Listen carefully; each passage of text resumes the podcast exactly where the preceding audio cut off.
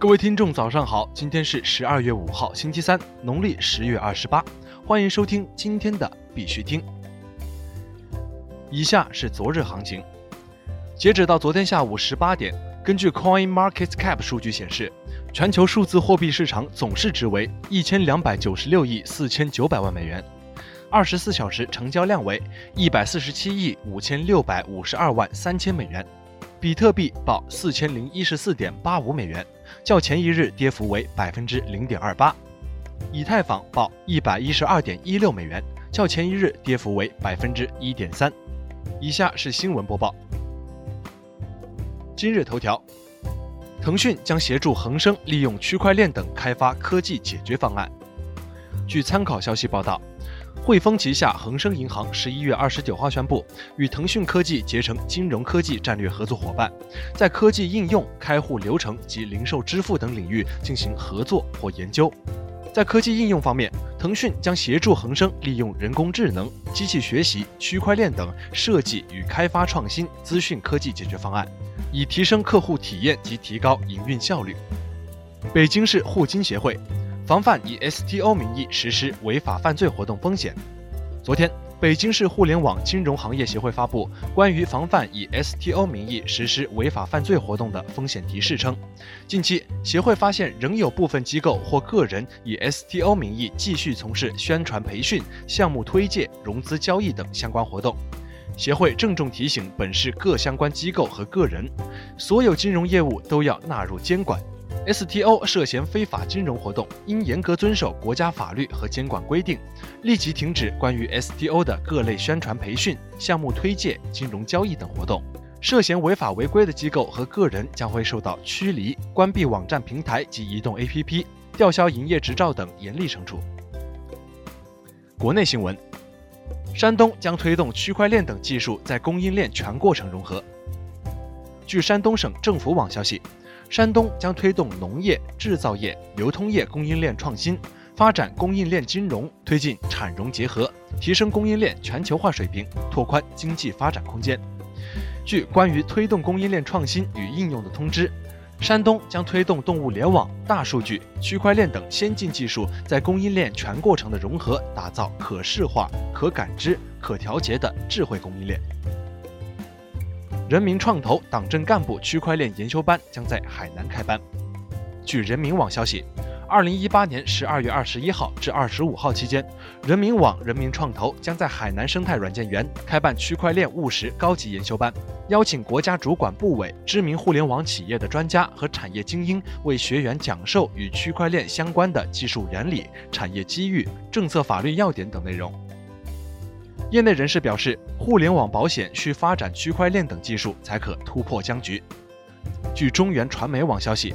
谈及未来互联网保险的发展方向，业内人士指出，未来互联网保险市场主体唯有大力发展以大数据、云计算、人工智能、区块链等一系列创新科学技术，实现保险、科技、服务三者深度融合，不断挖掘新的市场机遇，才能真正突破固有僵局，走进崭新篇章。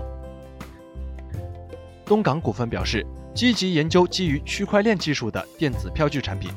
据证券时报消息，东港股份近日接受机构调研时表示，公司近年来已经研发了多项电子票据类产品，对非税电子票据产品也研发了应用产品。同时，公司还在研究基于区块链技术的电子票据产品，使非税电子票据产品更加安全、更加有效。京东副总裁表示。未来智能供应链将建立在区块链等技术之上。据人民网消息，物流科技与智能供应链在中欧国际工商学院上海校园举行。京东集团副总裁、京东 Y 事业部总裁杨平表示，未来的智能供应链将建立在大数据、人工智能和区块链技术之上，以需求预测为驱动，打通端到端节点信息。优化生产计划和物流网络，再结合大数据挖掘和市场洞察，将定制化、场景化的产品和服务提前搬到离消费者最近的地方，从根本提升用户体验，降本增效。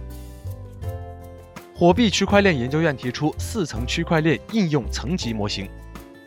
火币区块链研究院昨天发布火币区块链行业专题报告。根据区块链应用的泛化与深入程度，提出四层区块链应用层级模型。分布式账本、价值传输网络、通证激励体系、资产数字化。分布式账本应用的作用包括：一、增强可信度；二、提高协作效率。价值传输网络的作用包括：一、可清算；二、可追溯；三、助力普惠金融。通证激励体系的作用包括：一、充分调动关联方的贡献；二、优化资源分配。资产数字化则包括了证券通证化、通证证券化、有价资产数字化和无价资产数字化等四方面。以上每层的实现思路，在对区块链技术和通证经济的使用程度上层层递进，灵活性和风险均会逐层升高，整体上会呈现一和四两层的应用更新更广，二和三两层的应用更多更深的大趋势。国际新闻：泰国政府试验区块链打击税务欺诈。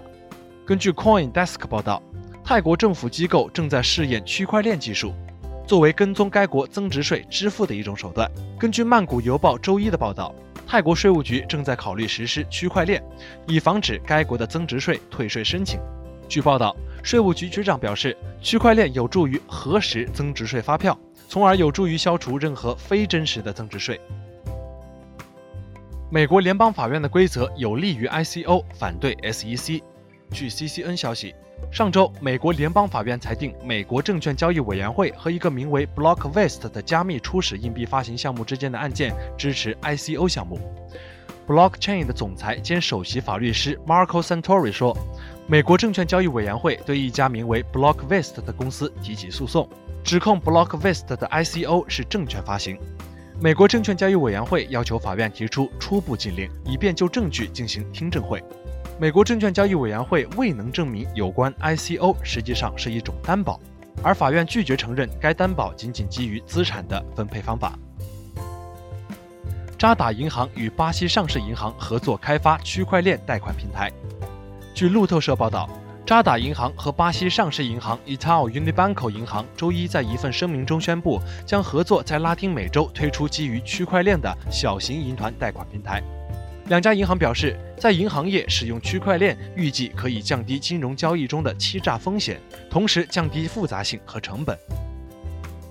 基于区块链的电子投票在瑞士受到好评。